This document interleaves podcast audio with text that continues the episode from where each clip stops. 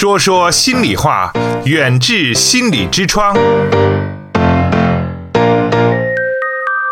请关注远志心理的微信号，方法是在手机微信中点击右上方的加号，添加朋友，找到最下方的公众号，然后搜索“远志心理”，就可以找到远志心理严家民的微信公众号。关注后，按照提示回复关键字“严家民”或“代金券”，即可收获更多惊喜。我们今天的话题呢是关于分离的这个情况啊，以及呢如何应对这个分离焦虑的问题。嗯，对，刚才我们谈到这个，呃，幼儿园，呃，入学的时候，入园的时候，这种父母和孩子，尤其是父母的焦虑。呃，刚才那位听众说的也非常好。嗯，呃，到外地求学，嗯，这种焦虑呢，呃，也是很明显。你像我们学校，每年在开学的时候啊，呃，都会出现，呃，这种分离的焦虑。嗯，有一个妈妈，家是咱们西北的，嗯，坐飞机，呃，把孩子送到我们学校之后。她在我们学校停留了半个月的时间，军训两个周的时间，他们都趴在这个呃操场那个栏杆上，嗯，看孩子这个军训的情况。他为什么这样去做呢？实际上就是不舍得，或者是不放心把孩子送到我们这里。当然，悬殊距距离确实很大，啊，这是一种明显的分离的焦虑。妈妈的这种焦虑，如果控制不好，会传递给孩子。嗯，半个月之后呢，妈妈回到了他们的单位开始工作了。嗯，由于这个地区的差异，呃，孩子犯感冒了，而且是感冒非常严重。这种分离的焦虑，这种孩子想妈妈的这种情绪，特别的明显。嗯。所以说也是要，呃，怎么处理？就是说，呃，这种分离焦虑的实时的处理呢，与妈妈对孩子的这种妈妈的焦虑传递给孩子，我说的意思很关键。哦，因为你妈妈军训期间你趴在这里，那么就是明显的你对孩子这里不放心。嗯。当孩子有了那种分离焦虑的时候，他首先想到妈妈这样，我会不会这样？打电话让他妈妈又跑到学校来，是是，因为感冒照顾他。反而不太好啊。对对。那我们广告之后呢，接听一下我们的这个陈女士的咨询。她想咨询的问题是老人入住养老院的问题。喂，你好。喂，你好。嗯，陈女士，您请讲。啊，你好，哎，啊，我那个啥哈，就是很喜欢你们你们这个说说心里话这个栏目，经常收听。嗯嗯，感谢您的嗯，受益很多。嗯。刚才听了谢教授在谈的那个有关分离的内容啊，嗯，前前期呢节目都是。和孩子分离，我咨询了，也就是和老人那个分离的问题，就是那个上一周啊，我们尝试着，就把我的父亲啊送到养老院，嗯嗯，但是呢，这个分离这个焦虑哈就随之而来了，就是对他的这种吃喝拉撒的各种不放心，嗯嗯，就是，嗯，送去的第一天晚上，就是几乎一一夜一一夜未睡，就一夜未眠，哎呀，就想到他养老院的那种状态。嗯，第二天早上吧，就早早的就赶去养老院。嗯嗯。结果呢，看到老人精神状态还不错。哦。嗯，就是听养老院的这个人的介绍呢，说父亲没有我们想象的那么那么完全不能自理。哦。但是呢，哈，我们这种焦虑，就是就是是不是就是过度担心了？就是。对，焦虑就是对没有发生的事情啊过分的担忧。因为老人在我们身边，我们照顾他的时候啊，甭管是我们照顾的体贴还是不体贴，但是呢，我们自己对自己照顾的程度呃很有数，就是了解。呃，即使送到养老院去之后，养老院的工作人员会比我们更加啊加倍的关心和照顾。但是我们，但是它是未知的，是不是这样？我我们就是说，对于没有没有发生的事情，会产生过多的这种顾虑，尤其是呃，说实在的，还多往那种照顾不好的那种方面去去去思考。对呀，嗯嗯，就是感觉，哎呀，咱们自己都不行，嗯，人家呃，还还还不知道怎么样。嗯但是呢，哈，通过就是送去以后哈，第二天我们通过观察，嗯，呃，看了就是说是人家这个养老院，嗯，呃，照顾这个老人的这种流程，这工作流程啊，这有一个，嗯，嗯，感觉哈，人家就是更专业一些，也更细心。嗯，嗯，但是就是通过。呃，我们就是呃每天都过去陪，就是就是去陪去陪伴一下吧，哈，就是通过几天的这个呃陪伴，呃不如说更多的是去对你那种担心和顾虑做一个实地的这种验证，呃，对对对对，消除我们对未知的一些事情的顾虑的一些事情的那种让它的一个明朗化。对，通过这个几天的观察吧，哈。呃，我感觉父亲这个精神状态啊，真是越来越好了。嗯嗯。问他吧，哈，他说还行，挺好的，说是还是不错啊。嗯嗯。说是说是，呃，我说能不能再住一段时间？他说可以啊，可以啊。嗯。嗯，我感觉他这种行动能力啊，还有这种这个语言表达能力，嗯，都还是不错的。嗯嗯。嗯嗯，我感觉还是这个，就是是不是真是过度过度焦虑了，就是过度担心了。其实有有时候就是。就是好像是就是那那，就是我们平常所说的，就是有一种恶，就是因为是妈妈给，就是妈妈觉得你恶，就是对待老人其实也是这样的。啊，我我的感觉啊，我觉得，对对对对，其实你这样来说的话，就是刚才这个话题就是面临着一种，呃，人的那种生离，呃，离开的这种焦虑，这种分离吧，呃，也是我们在在谈的这种焦虑当中。很明显的，往往就是说，我们是老人，呃，在这个养老院活的，呃，生活的比在我们身边很幸福，呃，应该是让我们，呃，很快乐的事情。但是往往由于我们过分的这种担忧，呃，加剧了这种焦虑的情绪，反而有的时候让我们感觉到一件好事变得不那么积极了，啊，对对对，哎，这完全是由于我们的主观认知，所以说。对一件事情的看法，这种情绪的产生，并不是事件本身，而是往往我们对这个事件的认知，就是说咱们怎么去看待，怎么去评价，用什么样的价值观。现在我们倡导积极的心理学嘛，就是说对于一件事情，我们应该学会赋予它积极的意义。其实刚才你们做的也很好，到养老院去看了一下，呃，父亲的这种主观的表现呀。还有人家按流程来照顾我们老人的那种程序化、规范化的这种呃养护方式，都会让我们放心。这样在我们脑海当中就植入了一个积极的东西，就是说养老院对对是值得我们家属，就是值得我们儿女放心的。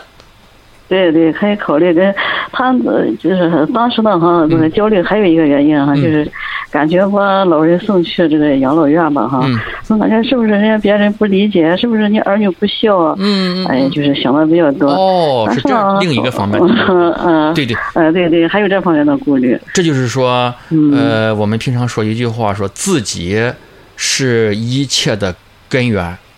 有的时候我们不能活在自己这个世界里。呃，老是去 顾及到别人对我们的一种评价，真真正的能当我们把自己活在自己这个世界里的话，别人怎么评价是别人的事情。我们平平时不是说吗？天底下三件事：自己的事情、别人的事情。但是我们又不能是说生活在一个真空当中，外界的这种声音，呃，有就让它有吧。呃，其实随着我们这个社会制度、养老制度的改革，嗯，呃，将来社会老龄老龄化的问题，呃，包括我们这一代人，呃，走向集体养老、社会养老，这是一个势在必行的。谁先去尝试了，谁先去走了，谁受益了，哈。是啊，其实养老啊，这是方式有很多种，其实最。最最最合适的还是最好的，是 应该是。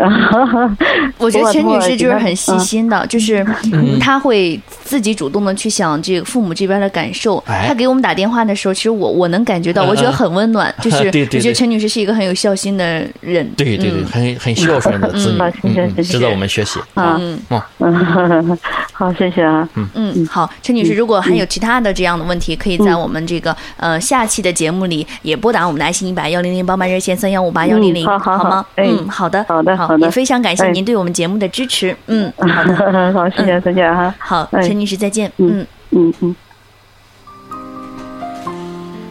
感觉陈女士的这一通电话反而把这个节目转移到了我们的一个嗯成年子女和老人之间父母这样的一个分离的这个情况。对对对，嗯，这种分离啊啊，往往是在对我们这种中年嗯的子女来说的话。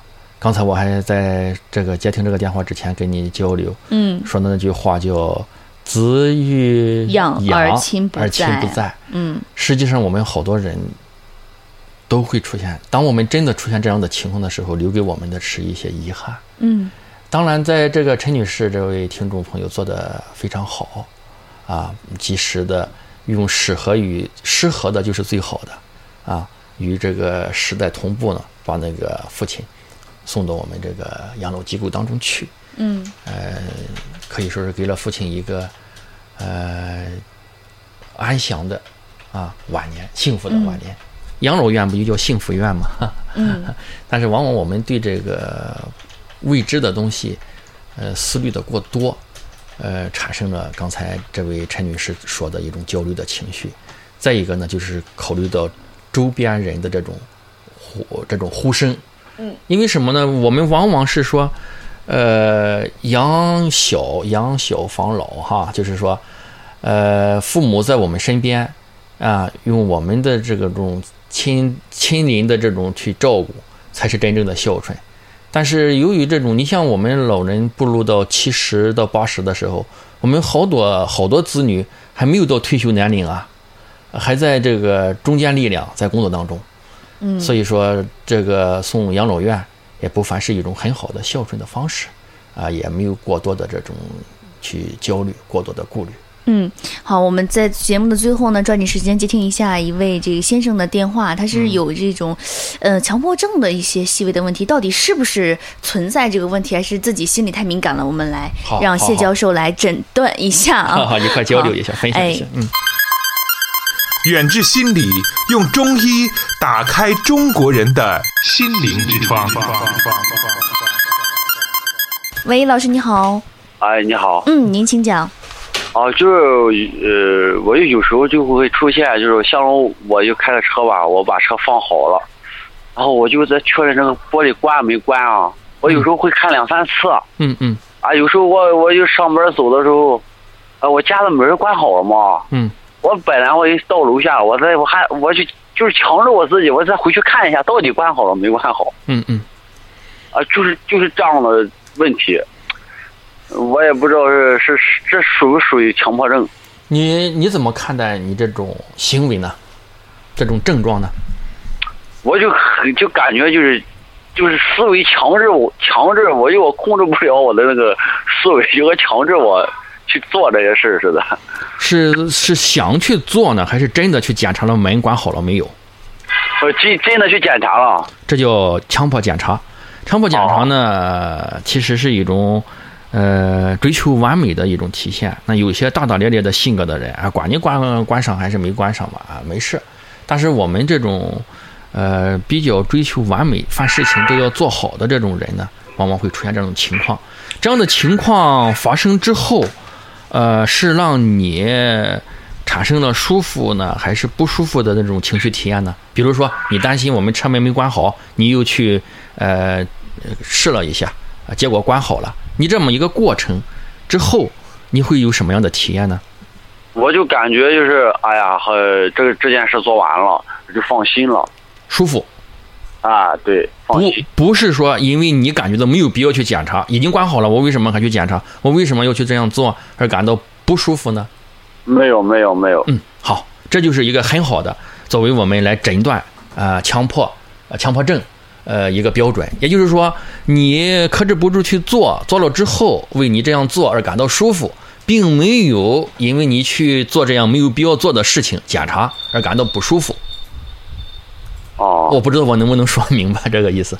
哦，呃，像我这种行为就属于是强迫症不不不不不，正常是吧？正常。我觉得这是比较细心的问题。对对对，小丽说的很好。老师，我就是那种，我每天锁门，我都晚上再检查两次。我觉得这叫小心翼翼，小心驶得万年船，也用词儿不大恰当。但是我觉得，如果说疏忽大意了，你真门没门没关，多危险呀！而且我们也。总在节目中叮嘱大家，就说：“哎，记得锁车门，嗯，记得这个检查我们的钱包有没有落掉。”这种温馨的叮嘱，就是让大家避免粗心，反而不是什么坏事儿。当你为你这样做。呃，不感到不舒服的时候，就不是问题。我觉得您的朋友应该很喜欢您，您这个行为是看上去、听上去也都是一个比较细心、比较细致的人。嗯，好，我就感觉我就挺自己吓唬自己，是是不是抑郁症了？没有没有，呃，对这种情况的，你你只要是去检查了，没有感到不舒服，这是属于正常的。我们是这样来诊断。至于追究他的原因的话，可能与幼年的、早年的咱们这种成长环境有关系。这说明您是一个听话的孩子，同时呢，也映射出我们的父母是要求我们这孩子、要求你是比较严格的。是这样一种，就是凡事多检查，就像咱交作业似的，检查检查学号、名字，老师经常说啊，必须反复检查。嗯，其实都是这样的。那岂不是？嗯，我胆子小，我胆子比较小。那真按老师那个道理，岂不是老师都培养了一批强迫症学生吗？对，追求完美的，对吧？好，嗯，好，行行，那我明白了。那感谢谢教授啊，好，没事，好的，好的，好，好嘞，哎，老师再见，嗯，啊，再见。一个很有意思的老师啊，其实这种细心挺好的，可能就是因为现在当下大家人比较都嗯怎么说，可能粗心一点吧。我们在节目中常常听到有很多粗心的家长把自己的孩子锁到车里了，反正这些人群多一点了，然后细心的人可能就会这样老师对比一下，哎，我的同事身边可能不像我这样这么细心，我是不是就有点不对了？对，其实也不是。其实这位听众表现出明显的一种焦虑。是吧？对自己那种情况的一种不预测。其实我们刚才说了，缓解焦虑不仅仅是分离焦虑，其他的焦虑也是这样。最好的一种方式就是表达，表达即疗愈。你像这位听众对自己这种正常的啊，自己认为有些担忧顾虑的事情，通过我们的热线。跟我们这样一交流，他其实反而顺畅了。哎，对，这不正常啊！尤其是你说，哎，这不是一种仔细的一种完美的是啊，我就是这种。